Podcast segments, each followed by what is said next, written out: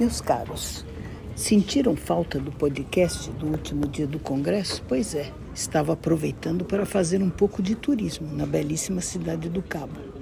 Nos slides verão algumas tomadas do Table Mountain, das Casas Coloridas, Jardim Botânico e da Pinguineira em Simonstown, aquela da série do Netflix. Agora estou tomando um chá de aeroporto em Londres, porque não existem mais voos diretos da África do Sul para o Brasil, graças à pandemia e à quebra da South African Airways. O último dia começou com a sessão plenária sobre os impactos da avaliação da pesquisa e do ranqueamento das universidades na integridade científica.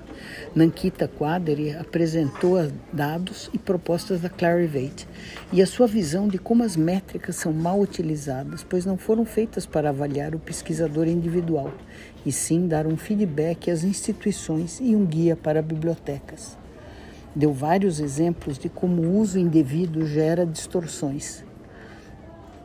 Há uma publicação Profiles, Not Metrics, disponível a todos com todos os gráficos e pontos levantados por ela. Basta digitar no Google. Depois, entrou online Phil Bate falando sobre o THE e os World University Rankings, as suas limitações e a busca da organização de encontrar um ranqueamento mais justo, incluindo agora, além de pesquisa e ensino, também infraestrutura, sustentabilidade e atividades de extensão, a responsabilidade social. Para cumprir a missão, de auxiliar universidades na sua autoavaliação e estudantes a encontrarem a sua universidade almejada. Os números envolvidos são bem impressionantes. Por exemplo, nessa nova sistemática, a Universidade de Johannesburg se encontra na décima colocação global. No ranqueamento tradicional, fica acima dos 500 primeiros colocados. Arturo Molino, VP de Pesquisa e Transferência de Tecnologia da Universidade Técnica de Monterrey, contou como a sua instituição procurou se transformar. Na verdade, os passos descritos lembram em tudo o processo desenvolvido lá no IEP do HIE. Você sabia, Luiz Vicente isso? Em seguida, assisti a uma sessão sobre as redes de integridade científica e encontrei colegas do Peru e Colômbia que integram a rede latino-americana de responsabilidade de integridade científica. Conversamos bastante, jantamos juntos no waterfront e combinamos de incrementar esse networking para tentar incluir universidades e parceiros brasileiros.